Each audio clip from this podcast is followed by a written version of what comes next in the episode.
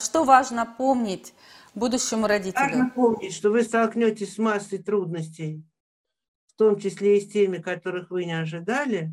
Поэтому чем дольше вы будете привыкать к этому ребенку, пока он еще не усыновлен, тем лучше он будет привыкать к вам, а вы будете к нему привыкать, вы будете наблюдать за ним, в том числе беря его к себе домой. Вот, и тогда поймете, можете ли вы справиться с какими-то чертами его характера, с какими-то привычками, которые вас раздражают, и со многим-многим другим.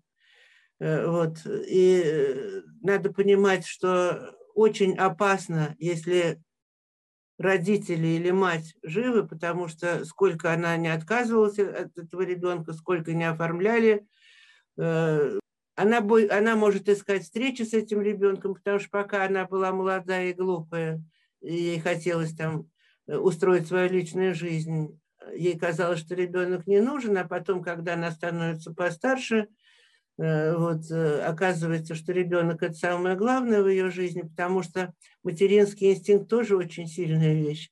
Вот, поэтому надо позаботиться о том, чтобы она никогда не могла не только претендовать на него, она претендовать на него юридически не может, если она лишена родительских прав, но она, э, она может искать с ним встреч, а поскольку он к этому времени подрастет, можно его поймать около школы, на улице, во дворе и так далее.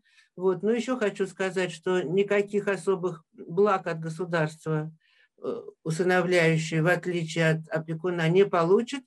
Вот. Он получит те же права и обязанности, которые получает э, родной родитель. Это тоже надо понимать. Э, вот. Но вообще, вот я еще раз хочу сказать, что если по-честному, то лучше восстановить.